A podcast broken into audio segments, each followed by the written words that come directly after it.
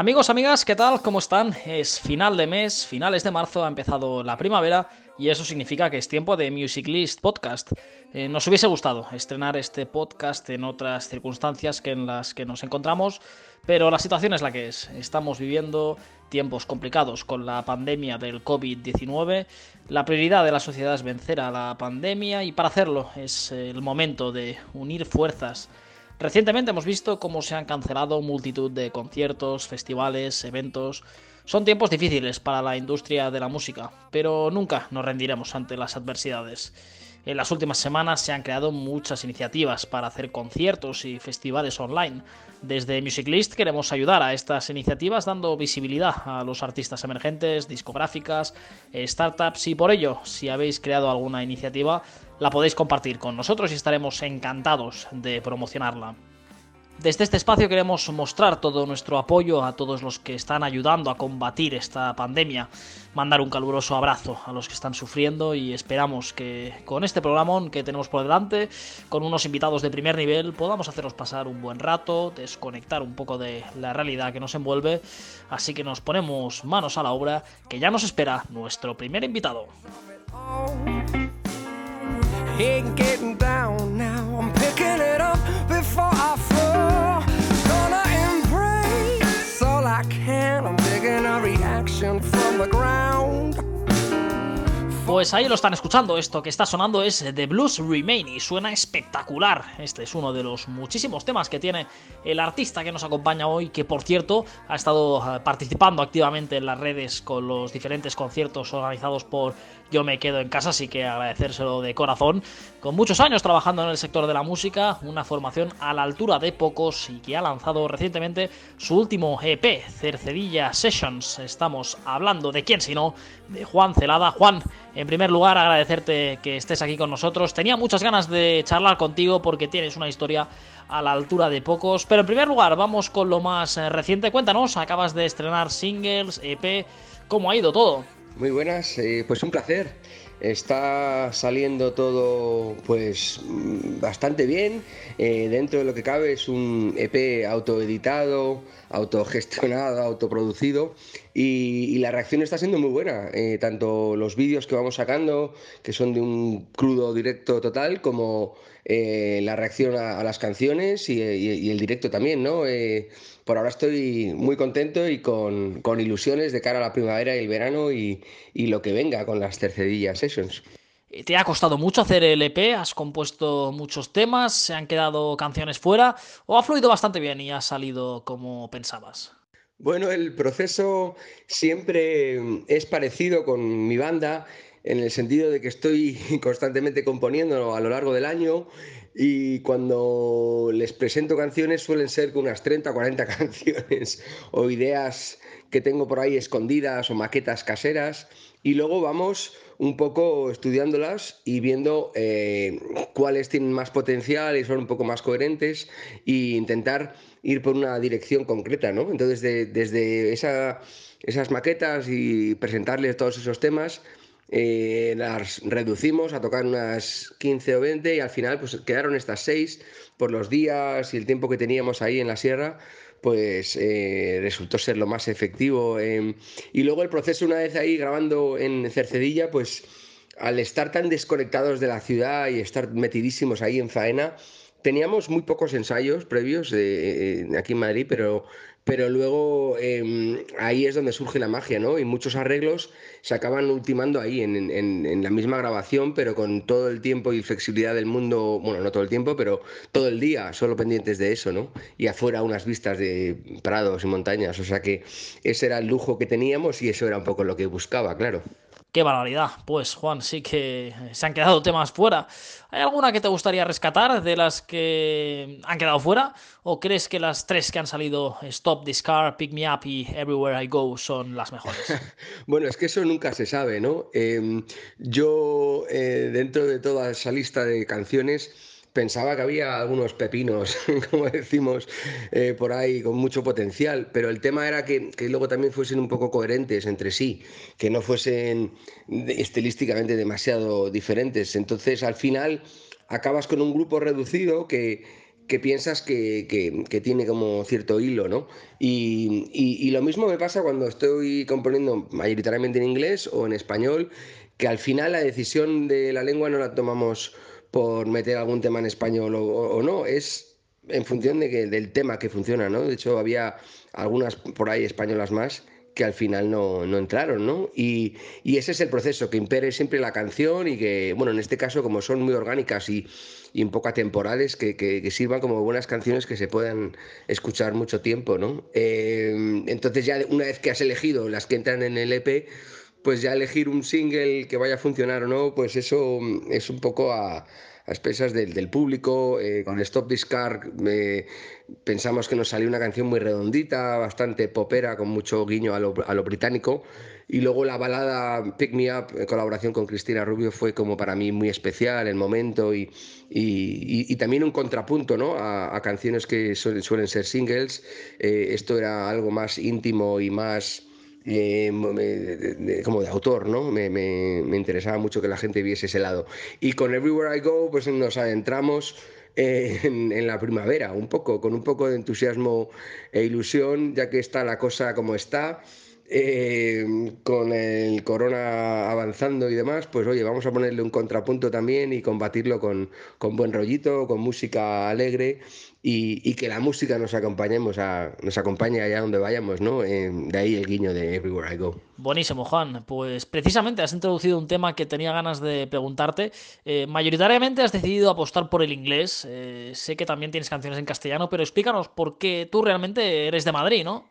Eso es, yo digamos que nací en Madrid, en familia de Galicia, mi abuelo era de Ferrol y mis padres tienen una casa en La Coruña, pero eh, siempre vivíamos en Madrid hasta que por motivos del trabajo de mi padre y mis hermanos y demás, tuvimos la suerte de salir eh, en nuestra infancia, o no, en nuestra adolescencia más bien, a Inglaterra y al extranjero y ya desde entonces eh, tenía un poco esa llamada británica y esa influencia no directa y aparte la suerte de poder ser bilingües desde entonces.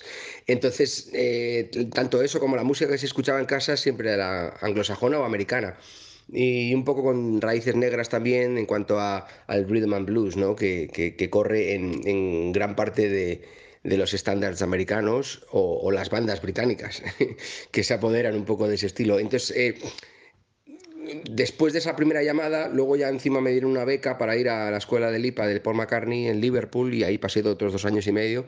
Y ahí di el gran salto a empezar a dedicarme a esto cuando me mudé a Londres. En vez de volverme a España, al acabar en Liverpool me fui a Londres y pasé ocho años maravillosos con muchos altibajos, ¿no? Eh, desde empezar de piano bar, hoteles eh, hasta cruceros, a montar mi banda eh, currarme la escena local de Londres y poco a poco tocando, montando, pues eso, eh, grabaciones y al final ser, ser eh, firmado ¿no? por una, una major que fue un poco ya, ya mi, mi, confirmación ¿no? en Inglaterra, de poder hacerme ahí un huequito. Y ya pues en España estoy de vuelta cinco años y digamos que tengo influencias de las dos partes, ¿no? Sigo mamando la música anglosajona, por supuesto, pero aquí y desde toda la vida siempre he escuchado mucha música latina, que me parece que ahora está viviendo un auge espectacular de estilos fronterizos y bandas que que incluso indagan en el spanglish como algo muy normal ¿no? de la globalización en la que vivimos. Y, entonces a veces el cerebro estaba un poco ahí como 50-50, ¿no? Eh, medio que sueñas en inglés, sueñas en, en, viajes a Latinoamérica también y, esos estilos fronterizos a veces se notaban sobre todo en el disco anterior de Mil Ventanas, que entraron muchos más temas en castellano pero en este, ya te digo, eh, imperaron que fuesen temas potentes, ¿no? Y en este caso todo el dolor entró en este P con, con, bastante eh, onda, porque a todos nos, nos, entró ahí alguna conexión especial, ¿no? Y, yo también le tengo especial mimo, pero un poco por ahí andan mis influencias anglosajonas y españolas. Entiendo que cantas en inglés por naturaleza, porque es cierto que hay varios grupos en España que empiezan cantando en inglés por temas de proyección, pero luego se dan cuenta que no funciona, ya que ellos piensan en castellano, las letras no les salen, cambian de idioma. Eh, ¿En tu caso cantas en inglés por, por naturalidad o buscando esa proyección? en mi caso sería casi al revés. Yo siempre fui mucho más anglosajón y me consideraba muy guiri cuando estaba ahí componiendo, de hecho en las radios, en la BBC y demás no se creían que yo era español. Yo tenía un acentazo cockney londinense total, parecía eh, un mafioso de, de East End de Londres. y me encantaban las fritangas del desayuno inglés. De hecho, el Breakfast in Spitalfields iba de eso, ¿no? Mi primer single que sonó en la radio. Así que ellos me pensaban como un, británico más con un nombre exótico, con lo cual yo, me, yo siempre me he considerado bastante más anglosajón y cuando mm, eh, me he propuesto el reto de componer en castellano, en castellano pues me ha costado bastante más porque porque somos también la suma ¿no? de la música que hemos escuchado y la música que hemos mamado. Y, y si el lenguaje no es tanto eh, el, la vara de medir ¿no? para expresarte, eh, yo intento que sea la música ¿no? la, que, la que acompañe. ¿no? Y sí que es verdad que según qué géneros o según qué estilo de música, pues a veces es verdad que pega más en español o en inglés. Es una cosa extraña de explicar, pero, pero bueno, las barreras, existan o no, están para romperse y no le pongo ninguna eh, barrera precisamente ¿no? A, nada. De hecho, es que me encanta que, se salte constantemente de un lado a otro. Eh, por ejemplo, una artista chilena como Mon Laferte me encanta que hace de todo. Ahora se va a, Estados Unidos y también hace cosas muy rompedoras. O, los que hacen hip hop están como constantemente eh, improvisando de un idioma a otro. ¿no? Em, para mí no fue por proyección comercial nunca, siempre fue la decisión eh, meramente estilística o musical, eso desde luego. Pues muy interesante, Juan. Eh, quiero hablar ahora de tu beca en Liverpool. He leído que recibiste de las manos de Paul McCartney el reconocimiento a la mejor composición de, tu promoción cuando estuviste ahí. Debió ser un orgullo enorme para ti. Sí, la verdad es que siempre es uno de esos hitos ¿no? Que, no, que nos acompañan o persiguen, según como lo mires. Eh, para mí esos dos años y medio, tres años, porque recuerdo que el tercer año ya empecé a trabajar de viajes y demás en otros países, eh, esos años los recuerdo más que una formación académica, los recuerdo como eh, una formación como músico, ¿no? el, el, enterarme del entramado de de estructuras ¿no? dentro del mundillo de la música, ¿no? desde el artista, management, discográfica, medios, intermediarios, promotores, todo ese mundo, ¿no? todo ese eh, la gente detrás del escenario, ¿no? también los técnicos, los ingenieros de sonido, todo eso. Esa, esa parte era fundamental ¿no? para formarse y tal. Y luego que te diesen premios o no, pues eso, al final eh, lo curioso de esto fue el conocer a Ser Paul, ¿no? Eh, y me entregó el premio por una, una, grabación que hice con unos noruegos y también muy en directo. yo, la verdad es que encontré un poco mi voz, ¿no? Con una serie de temas muy, muy folky o eh, americana, no sé, era, era una etapa que yo estaba ahí encontrando mi voz y me siento orgulloso de, pero nunca publiqué esas grabaciones porque no estaba del todo contento con, con los, mis voces, ¿no? Entonces por eso se quedó en, en, eso, pero el encuentro con él fue, yo estaba sin palabras, no sabía qué decir, y fue un encuentro, pues te puedes imaginar que estás así eh, flipando, ¿no? Em, y la curioso de que los dos somos dos zurdos, dos guitarristas zurdos, y lo complicado que es, es hacerse con una guitarra de zurdos en, en cualquier tienda de música, ¿no? Y, y bueno, solo pensar que él por X minutos en su coche de camino a Alipa estaría escuchando mi música, pues oye, y me dijo Smashing City, que es algo así como, oye, gran CD tal. me parece ya, ya algo con lo que pellizcarse, ¿no? Smashing City. Bueno, bueno, pues quedará grabado eso. Y hablando de grandes artistas, sigo, Juan, porque he visto que fuiste telonero ni más ni menos que de Amy Winehouse, que desafortunadamente nos dejó hace varios años en el Back to Black Tour. Cuéntame cómo fue esa experiencia, porque ser telonero de Amy son palabras mayores. Desde luego. Mira, yo no tenía mi banda por entonces, en el 2008, ni mucho menos. Seguía de mis piano bar y haciéndome el circuito de cantautores con mi guitarra a cuestas por ahí por Londres. Y, no sé, una noche que yo estaba perezoso en casa, me invitaron a una fiesta en Notting Hill eh, una española con diversos amigos y, yo no quería ir, yo no quería ir. Al final me fui a última, última momento por yo qué sé, porque nunca sabes, ¿no? y tenían ahí unos instrumentos y había como una especie de jam session. Pues eh, me animaron, me animaron, me subí al final, me toqué, no que, es, sé qué tema de Otis Redding o algo así, y resulta que en el, público en esa casa estaba una intermediaria, una intermediaria perdón, de, de Polydor, que es la, la discográfica que, que, llevaba a un artista que se llamaba Brin Christopher por entonces. Y, y, y buscaban, bueno, Polydor está en Universal también y buscaba músicos y ella conocía músicos como de distintas partes de Londres y, nos juntó por casi hora de magia casi a, a, a, una banda que sonaba potentísima ¿no? en el norte de, de, Londres, ensayábamos en Hartford y teníamos una química especial y el Brin este cantaba, yo cantaba algunos, el guitarra también cantaba, pero teníamos, íbamos arreglando temas y no había suficientes temas y yo mientras iba componiendo pero la intermediaria esta vio tanto potencial en lo que, lo que sonaba que nos acabó eh, sorprendiendo con que os voy a meter el teloneo de Amy Winehouse, que eran como veintitantas fechas y entró el doctor a la mitad de la gira y a la número 16 creo que la canceló eh, por motivos de médicos, ¿no? Eh, y claro, puedes imaginar la experiencia para mí, además de ser un abrir y cerrar de ojos de, espectacular el montaje y como lo profesional de su banda. A ella la veíamos poco, la veías entrando y saliendo del buffet a veces o, o echándose un billar con nosotros. Nosotros nos echamos las risas con los bailarines, estos que bailaban con con el batería, que era majísimo, y, la verdad es que ellos les entristecía un poco el circo mediático que le rodeaba a ella y, y cómo la discográfica incluso explotaba ¿no? todo ese circo mediático porque suponía más ventas. Y... Pero bueno, luego era para mí desde fuera Amy era como una especie de Dr. Jekyll y Mr. Hyde, ¿no? Tenía noches que bochornosas, que llegaba a una hora y media tarde borracha perdida e insultaba al público. era todo, pues eso, lamentable, se le caía el micrófono, la guitarra y demás. Y a la noche siguiente dejaba a todos bocas eh, recuerdo un, mítico concierto en Glasgow, que, en Barrowlands, que, nos dejó a todos atónitos. Estábamos flipando como viendo algo histórico, ¿no? Entonces eh, era así de, brillante, ¿no? Y eh, el duende que tenía y, que de ese cuerpito saliese semejante voz. Pero la experiencia para mí es el comienzo de lo que fue mi banda, con la que luego toqué seis años después, ¿no? O sea, durante seis años. Entonces es lo que yo me llevo de la experiencia.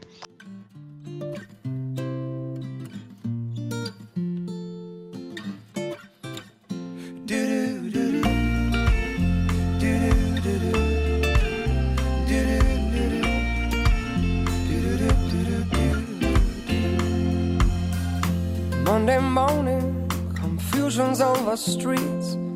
Men in suits, they polish their boots, but I need something to eat. And today I reckon the weekend was very long. Everyone that enjoys a good old song, but now I suffer the fun because breakfast and better feeds never felt so good. espectacular. Eh, es súper interesante, Juan, que nos puedas contar estas anécdotas de alguien como Amy Winehouse. Vamos ahora a centrarnos un poco en lo que ha sido tu carrera.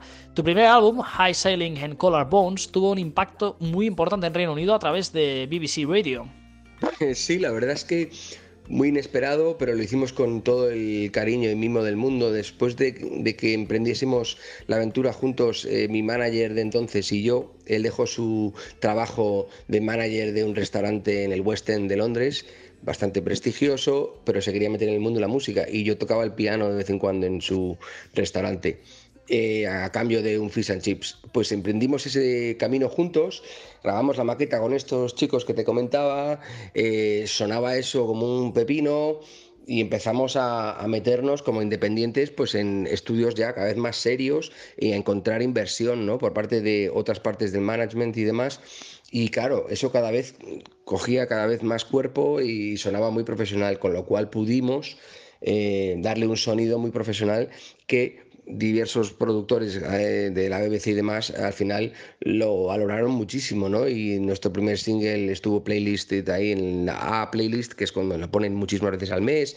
El segundo de Blues Remain también nos sonó igual o más y, y fue el single de la semana de iTunes y y iba todo como una bola de nieve, ¿no? Iba increciendo y la verdad es que era un lujo. Y, bueno, te vas enterando como aprendizaje feroz que, que, muchas cosas ya con discográfica grande incorporada después del segundo single, pues tú apenas tienes control, porque por mucho que quieras control, eh, de repente te, te, imponen, un vídeo muy caro y tú no querías ese vídeo caro, querías seguir girando, ¿no? Y, y, y toda esa vorágine fue gracias a ese disco, ¿no? Y el nombre en realidad significa techos altos y clavículas. clavículas es un pequeño fetiche mío particular, pero es que mi compañero de piso, actor, por entonces me decía siempre, es que no paras de hablar de techos altos y clavículas. Y yo le contaba, pues eso, los techos altos para mí simboliza algo aspiracional o soñador, un piano en la esquina y un salón con techos altos, ¿no? Algo así. Y, las clavículas, la parte un poco más sensual, más personal. Y dice, no tienes huevos a llamarle a tu disco así. Y, cumplí con la promesa y lo acabé llamando así, ¿no? Y, ya te digo, pues en la BBC y, en la, y lo que más eh, satisfacción daba era ver la reacción de la banda, que éramos un sexteto súper super piña, muy unidos y la energía que teníamos en los directos, ¿no? que fueron dos años de muchos festivales, muchas salas por todo Reino Unido y, y una experiencia brutal. Después, Juan, volviste a España, donde grabaste tus otros dos discos, y quería preguntarte en primer lugar por qué decidiste volver y si crees que en Inglaterra hay más cultura musical o es más sencillo desarrollar una carrera que en España. Bueno, es un tema delicado, la verdad, porque lo último que querría es sonar prepotente, decir que, en, Inglaterra tienen una cultura superior a la nuestra. Es diferente, eh, con rasgos muy diferentes, pero sí que diría que está impregnada en la música en su cultura, en su día a día, bastante más que nosotros, ¿no? Y con mucha más historia contrastada y durante muchas décadas se escucharon cosas mucho más rompedoras que lo que se podían escuchar aquí, ¿no? Solo, solo hace falta comparar los temas que salían de aquí en los 60 y los temas que salían de allí, ¿no? Em, eso en cuanto a la cultura, pero es que luego me encanta ver, pues desde cuando estás en una furgoneta, en el coche, en un tráfico, ves pasar todo tipo de furgonetas, coches en el tráfico y la gente está escuchando la radio, todo tipo de estilos. Y la BBC 1, la BBC 2, las radios principales, te ponen desde el último tema de Lady Gaga al nuevo de, yo qué sé, de, de, Paul Simon. van cambiando de estilos y tienen la mente muy abierta ¿no? para toda esta música, ¿no? que es como de, bastante rompedora, pero de, calidad. Pero aquí también hay muchísima calidad y por ahí no, no van los tiros, sino que está todo estructurado un poco como con más limitaciones y con, y, con muchos más eh, ganas de, encasillar en un género o en otro, o una vía mediática u otra. Eh, un poco similar a como sucede en los medios de comunicación, ¿no? que, que nos quieren tirar para un lado o para otro, o incluso en la política misma. ¿no? Em, prefiero prefiero que la gente tenga la mentalidad abierta de poder eh, escuchar, empatizar otras cosas eh, y, lo mismo con la música, ¿no? Es un paralelismo que serviría para aplicarle, aplicarse a uno, ¿no? Eh, uno no deja de, aprender con la de cosas maravillosas que hay, de músicas que hay por todos lados. Y de hecho los ingleses, una cosa negativa que tenían era que eran hiperproteccionistas de lo suyo, ¿no? Yo tenía un colega que ahora lo está le está yendo muy bien, que es eh, Jack Saboretti, que es eh, italiano de origen y, nos costaba, al mismo tiempo que empezábamos, a él le costaba en Londres empezar y, a nosotros les gusta a ellos más que, nosotros seamos un, británico, ¿no? Más que un, que un europeo, ¿no? Y de hecho cuesta a un francés empezar en Londres, ¿no? Em, pero los motivos de la vuelta fueron eh, que ya desgastaba y Londres es un lugar bastante hostil también y ocho años ya eran mucho mucho queme. Yo también estaba pasando por un proceso personal eh, delicado y, el desgaste de tantos años ya costaba seguir manteniendo eso vivo, ¿no? El proyecto vivo, las giras eh, y financiación para todo eh, costaba. Y la discográfica, pues imagínate, ¿no? Allí vendes 20.000 discos y, era considerado un fracaso porque no, no, recuperabas toda la inversión o una locura, ¿no? Aquí sería un disco de platino, no sé. Em, era, muy, era muy curioso y un aprendizaje todo, todo y, a la vez tenía la oferta de poder grabar aquí un disco con, con Carlos Jean y la agencia Muom y, empezar una gira aquí y empezar vida nueva, tenía yo mi morriña y mis ganas de volver y, y fueron un cúmulo de todos estos factores ¿no? los que me hicieron volver. Doy fe, Juan, y creo que lo has expresado bastante bien, el tema de la cultura musical, porque cada país eh, tiene la suya. Y aquí en España también ha habido y hay grandes artistas. Eh, tu carrera, Juan, está siendo larga, trabajada, pero parece que cada vez eh, cuesta más asentarse. Se me viene a la cabeza ejemplos como La Casa Azul o como Dorian, grupos que se están consolidando y que atraviesan su mejor momento después de muchísimos años picando piedra. Love of Lesbian también se me viene, algo más comercial, pero llegan a su máximo nivel con una edad más avanzada que anteriormente. No sé si compartes esta impresión y si crees que ahora cuesta más consolidarse o no. Sí, desde luego es interesante y también se me viene a la cabeza gente como Jairo de Pedro, ¿no? Que, que también lleva más de una década picando piedra y, mostrando en cada directo la calidad y el talante que tiene, o, Coque Maya, ¿no? De alguien que, que, ha apostado siempre por la longevidad en el mundo de la música, más allá de las modas o más allá de que una canción, un disco funcione ahora o después, sino que transmiten esa credibilidad. Estoy de acuerdo contigo. Y ahora bandas que incluso funcionan como mm, nuestros amigos Morgan, eh, yo creo que lo que transmiten es esa mm, como eh, carrera larga, ¿no? De longevidad. Y, yo obviamente apuesto por ello ya con mis 30 y muchos, eh, porque qué remedio me queda, pero es que la carrera, si eh, pestañeas ni, te das cuenta, ¿no? Con lo rápido que han pasado 15 años de aventuras, de, todo tipo de aprendizajes y te vas adaptando a, las situaciones y al músico no le queda otra. Ya vivir de la música es todo un privilegio, todo un lujo y con eso ya te puedes ir sintiendo orgulloso, pero, pero claro que siempre el objetivo es apostar por llegarle a más gente y estas bandas que me comentas que están eh, consolidándose con el tiempo, es un poco como un buen vino o es, la, es como el, boca a boca que funciona de la gente que tiene que ganar credibilidad, sobre todo en los directos, ¿no?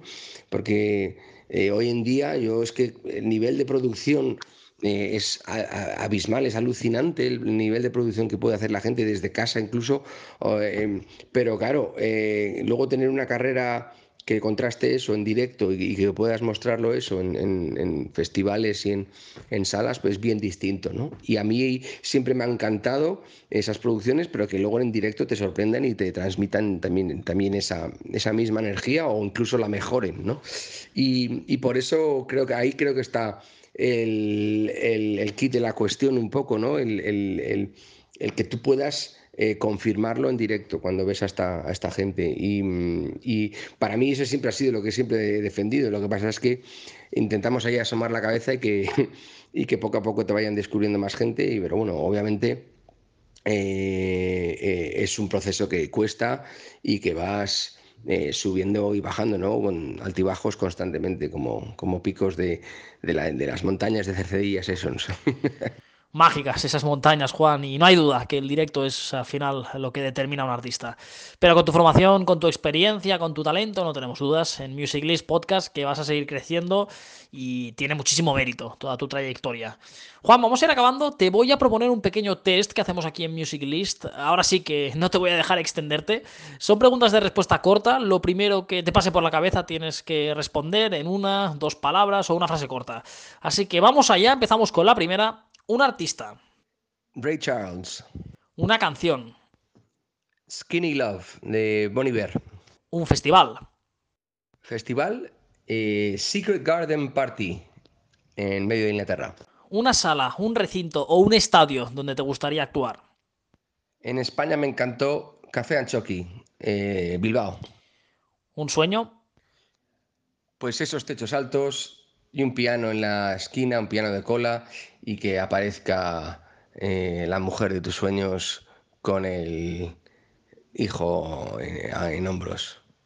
Eso es un bonito sueño. Me encanta, me encanta. Bueno, Juan, ahora sí, vamos con la última. Eh, perspectivas de cara a los próximos meses. Sé que has tenido que aplazar tu concierto en Madrid, pero que vas a venir a Barcelona al Marula Café el 12 de junio, si no me equivoco.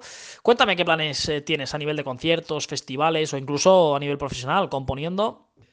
Sí, eso es. En Barcelona estaremos el 12 de junio con N en Marula. Y tenemos pendientes cerrar fechas en Galicia, el País Vasco y por Valencia y Murcia, pero es que estamos ahí coordinándolo todavía para poder eh, presentar las fechas juntas. Pero bueno, sí, la idea es eh, sacar estas tercería sessions lo máximo posible, incluso, eh, ¿por qué no viajar a Inglaterra y hay algún país más europeo?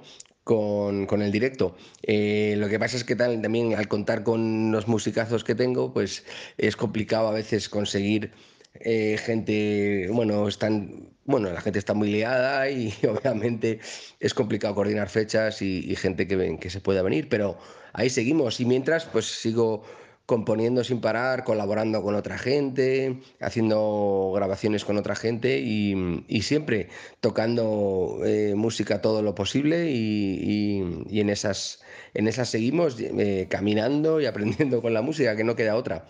Pero, pero muy contento y muy ilusionado con estas Cercedilla Sessions. La verdad que sí. Juan, pues hasta aquí la entrevista. Ha sido un auténtico placer. Me ha encantado conocer tu historia, tu música. Tienes muchísima calidad musical, vocal, en fin. Desde Music List Podcast, felicitarte por todo tu trabajo, con ganas de ver tu directo y darte las gracias por tu tiempo. Muchísimas gracias, Juan, de corazón.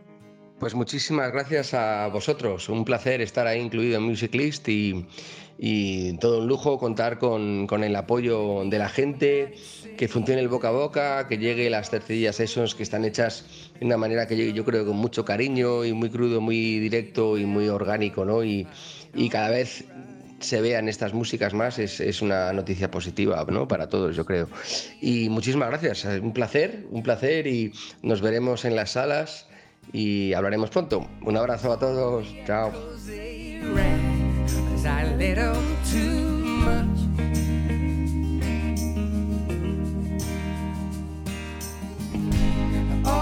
traces of you as I follow behind.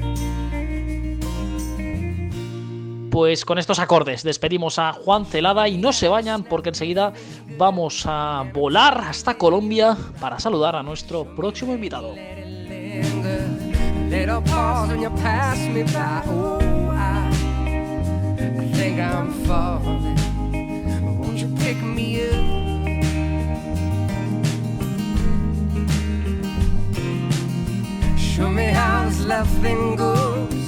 I'm a little torn inside. Show me the lies, I suppose.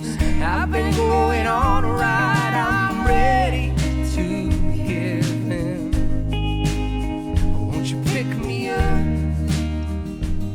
Pues aquí seguimos en Music List Podcast con este temazo de Juan Celada que nos acompaña, este Pick Me Up. Y viajamos ahora hasta Colombia, donde en nuestro espacio para empresas y emprendedores nos está esperando Iván Aranega. Iván es licenciado en empresariales, editor musical, manager, productor de eventos, promotor de artistas eh, y empresario y emprendedor. Hace unos años, eh, en 2014, inició un nuevo proyecto cofundando el negocio de la música, que actualmente da formaciones por toda España y América. Así que mejor que nos explique el mismo un poquito. Iván, ¿qué tal? ¿Cómo estás? Muchas gracias por acompañarnos en este podcast. Eh, explícanos, adelante, ¿qué es el negocio de la música?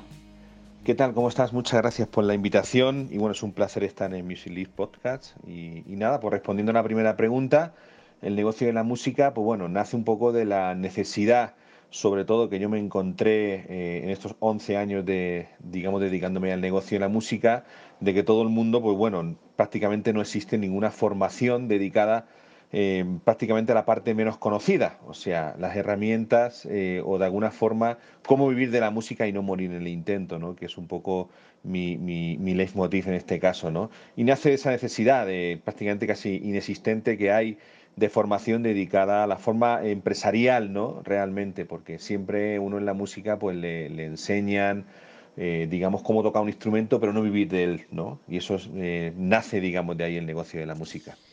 ¿Veíais que no había ningún espacio, que no existía ninguna plataforma de cursos online? Ya en estos seis años, digamos, dentro de este proyecto llamado el negocio de la música, eh, prácticamente yo lo empecé al revés, ¿no? O sea, empecé, o se empezó en España eh, de alguna manera pues dando talleres, dando eh, en espacios culturales, en universidades incluso, talleres personalizados en, este, en esta área que no, no existe realmente o realmente no existía. ¿no? Y bueno, pues hace prácticamente un año pues ya empezamos con los talleres online eh, viendo ya, pasando, digamos, hoy en día, pues sabemos que, todo lo online, pues no, es que esté de moda, sino que es la vía, digamos, que está funcionando, con lo cual eh, decidimos hacer el negocio de la música en versión online, con todos esos cursos y formaciones, como he dicho anteriormente, pues para vivir de, tu pasión, que es la música, ¿no? Sea, digamos, cantante, productor, eh, toques un instrumento, siempre te damos esas nociones para que tú aprendas siempre cómo vivir de eso. ¿Qué tipo de formación se puede encontrar en vuestra web? O digamos en las formaciones online que tenemos eh, presentes ahora mismo, pues tenemos desde introducción al negocio de la música, que es un poco, eh, digamos, conocer de primera mano las herramientas que funcionan dentro del negocio, ¿no? Creo que es fundamental esa parte, ¿no? Conocer y formarte, ¿no? Segundo, bueno, pues tenemos también formación empresarial, dedicada, digamos, a, cómo crear tu empresa para eh, constituirte como, como, músico en todo lo que hagan, ¿no? También tenemos incluso hasta formaciones de música, eh, en este caso, introducción al negocio de la música de cristiana, ¿no? Que también es una vía bastante importante que a lo mejor no se conoce tanto en España, ¿no? Con lo cual, eh, luego también vamos a tener, que tenemos también talleres online dedicados a los derechos de autor, que también es fundamental, del negocio de la música en directo, con lo cual tenemos todo lo que abarca, eh, todo, todo en cuestión empresarial o de emprendedores eh, musicales. Y en un mundo tan concreto y tan perfeccionista, incluso a veces, como es el de, la música, Iván, ¿es posible formarse única y exclusivamente online o es bueno compaginarlo con algo de formación eh, presencial?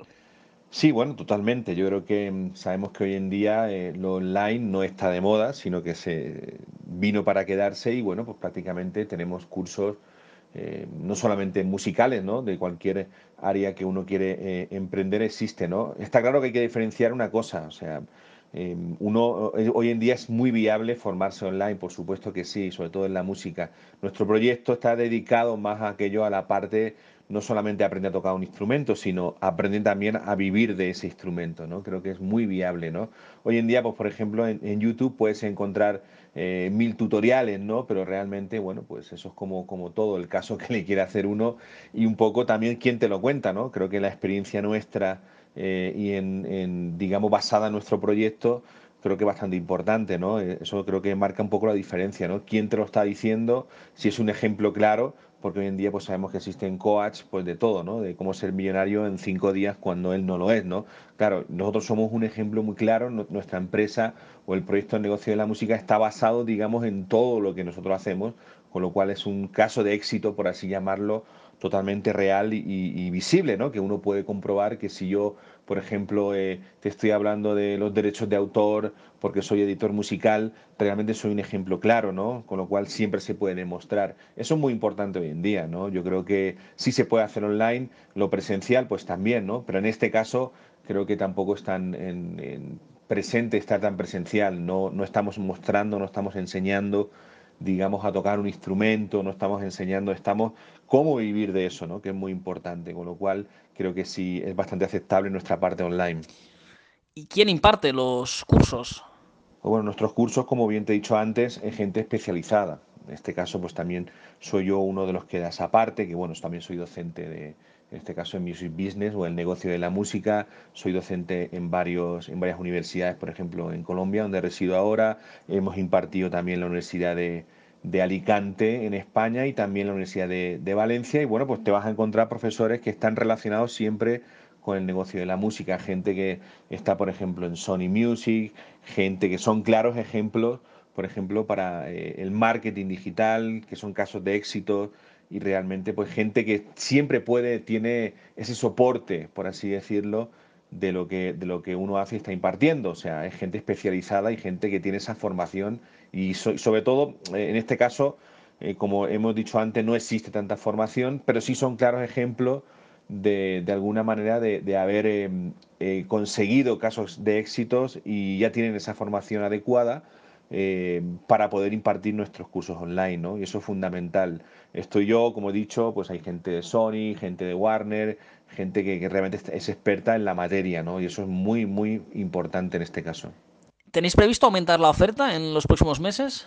Sí, ya te digo, es un proyecto que realmente es relativamente nuevo, online, como he dicho, porque ya el negocio de la música cumplió prácticamente este 2020, cumplió ya seis años, que empecé, y como he dicho antes, pues empecé de la forma tradicional, o sea, presencial, y de una manera pues sigo haciéndolo. De hecho, eh, en Colombia, pues eh, donde, donde resido, eh, como he dicho antes, pues siempre estoy moviéndome en universidades y en proyectos culturales, con lo cual siempre se dedica a la formación. Sí, tenemos previsto ampliar mucho más nuestros cursos y que, bueno, que, que sean muy completos, ¿no? ya acabamos de firmar un acuerdo con, con un con una escuela que en la cual podemos dar formaciones y diplomados y bueno pues nuestra idea es siempre cumplir eh, nuestro propósito de, mostrar y enseñar que se puede vivir de la música si uno desea y consigue esa formación, ¿no? que entendemos que ya, bueno, eh, no me canso nunca de decirlo, ¿no? que por mucho que uno sepa tocar un instrumento, eh, una cosa es la música y otra cosa es el negocio de la música. ¿no? Podrán saber tocar muy, muy bien el instrumento, pero no saben vivir de eso, ¿no? Y eso creo que hoy en día pues pasa mucho, ¿no? Pero que es posible vivir de la música, ese es también nuestro propósito y con estos cursos lo que pretendemos es que, es que se den a conocer y, sobre todo que, puedan acceder y que es viable hoy en día. Y la autogestión y el aprender uno mismo por, por uno solo, mm, pues hombre, es viable, pero siempre con gente que, que sepa, ¿no? En este caso. ¿Y por dónde os gustaría evolucionar, Iván? Sobre todo, bueno, pues ya dentro del negocio de la música, nuestros cursos, em, tenemos presencia en, varios países, en España como no, por supuesto, estamos presentes allá en, España, tenemos presencia también en América, en este caso en Colombia, eh, tenemos también presencia en Estados Unidos, tenemos presencia en México y hemos abierto recientemente en Argentina toda la vía online, ¿no? Creo que este es nuestro propósito este, este año y, sobre todo, pues bueno, sabemos que online lo bueno que tiene uno es que puede llegar a muchísimos territorios, ¿no? Hay gente que me escribe de Chile, gente que me escribe de Ecuador, que me escribe de Costa Rica, de Panamá, que uno se sorprende, digamos, porque la, accesibilidad que tiene en este caso online sabemos que es ilimitada, ¿no? Con lo cual, eso es nuestro propósito este año. No sé si habéis tenido algún modelo a seguir o alguna referencia a la hora de fundar el negocio de la música. No, eh, nuestro modelo o, referencias prácticamente creo mm, que, fue clara, ¿no? Yo en estos 11 años dedicándome al negocio de la música, pues siempre encontraba esa falencia, ¿no? Encontraba esa, esa necesidad, ¿no? Cuando te preguntaban, oye, ¿y tú a qué te dedicas? Pues me dedico a, la música, ah, eres cantante, ¿no? Que es lo típico de siempre, ¿no? O tocas a un instrumento, ah, no, eh, soy manager o soy productor de eventos, ah, bueno, has trabajado con Alejandro Sanz. Bueno, tampoco tienes por qué trabajar con Alejandro Sanz, ¿no? En este caso. Eh, creo que no hemos tenido un poco esa referencia realmente porque no, eh, valorando y haciendo ese, estudio de mercado que también eh, hemos hecho, pues realmente no, no existía o no existe actualmente, digamos, esa posibilidad tan cercana de poder acceder a esos cursos, ¿no? Sí que hay varios proyectos por ahí que, bueno, pues son, son amigos también y nunca eh, competimos contra ellos, pero básicamente cuando empezamos realmente no existía nada, ¿no? Y bueno, eh, el paso de, lo físico, por así decirlo, de lo, de siempre a lo, a lo, digital, pues nos damos cuenta que también realmente no sigue sin, sin, existir o casi inexistente, ¿no? Por así decirlo, con lo cual no hemos tenido nunca un modelo. Ha sido todo a base de, de saber hacer, por, por, supuesto, y de formarnos y ver esa necesidad que, que realmente existe ¿no? en esto de, de la música. Y ahora quería preguntarte sobre cómo veis eh, la industria musical. Parece que es evidente, ¿no? El crecimiento de las startups y del mundo online. Pues bueno, la industria de la música y, todo lo que tiene que ver con lo digital, sabemos que, como, como, he dicho antes también, no es una cosa pasajera ni de moda, es simplemente vino para quedarse, ¿no? Y bueno, pues ha evolucionado mucho, ¿no? Dentro de mm, lo que yo siempre llamo en mis conferencias, por ejemplo, de la vieja industria musical a la nueva industria musical, que prácticamente la nueva industria musical está basada startup, en todo lo que estamos viendo, Spotify, plataformas digitales, ¿no? Creo que el modelo va por ahí. Eh, yo no me atrevo a decir que estamos viviendo una época bastante, bastante buena. Hay muchísima música, muchísimas opciones, hay muchísimos proyectos, por eso yo terminé radicándome en, Colombia, porque Colombia, pues prácticamente ahora es la que, la que está mandando la parada de la música latina en cuestión de eventos culturales relacionados con la música, ¿no? Con lo cual creo que estamos viviendo una época bastante, bastante saludable y muy buena musicalmente, ¿no? Creo que lo que lo que está pasando hoy en día de proyectos independientes antiguamente no pasaba, ¿no? con lo cual hay que encontrar, sobre todo, más la formación, ¿no? Que es lo que siempre hago hincapié, ¿no? De que uno tiene que tener esa formación y conocer cómo funciona, ¿no? Yo creo que es muy importante y por eso se basa el negocio de la música. Y ya por último, Iván, precisamente eh, por esta vía online, ¿echáis de menos algo concreto o algún espacio? ¿Hay lugar para, para más? Sobre todo dejar claro que bueno pues el que se quiere dedicar a, este negocio de la música o al negocio de la música sobre todo necesitas tener esa formación creo que si tú quieres ser dentista o quieres ser otra profesión necesitas siempre tener esa, eh, esa formación dedicada a lo que estás haciendo ¿no? a tu profesión el negocio de la música o la música para mí es para toda la vida con lo cual si te metes y te formas eh, creo que puedes vivir toda la vida de, este negocio. ¿no? Nosotros somos un ejemplo claro, aún somos muy jóvenes en este proyecto, pero realmente vivimos de esto y nos levantamos eh, cada día pues con, ese propósito de vivir de, la música. ¿no? Con lo cual creo que la formación es fundamental, el conocer, el saber hacer siempre. ¿no? Y nuestro curso pues, está dedicado a esa gente, a emprendedores del negocio de la música, artistas, managers, cantantes, compositores, todo lo que tenga que ver en relación con, la música va a encontrar su espacio y su formación para saber cómo hacerlo, ¿no? Porque realmente, bueno, mm, siempre toda la gente piensa que lo sabe todo, pero creo que no, no es así, ¿no? Y bueno, pues luego es muy importante conocer y ese conocimiento eh, creemos que nosotros lo podemos aportar.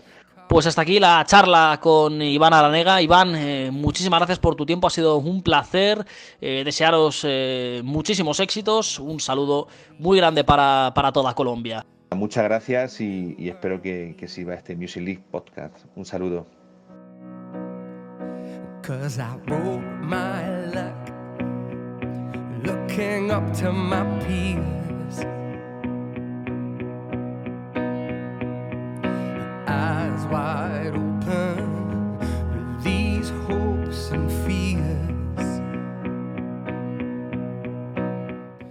Pues con esta entrevista finalizamos eh, nuestro episodio de Music Lace Podcast y con este Stop the Car de Juan Celada que nos ha acompañado la banda sonora durante todo este programa.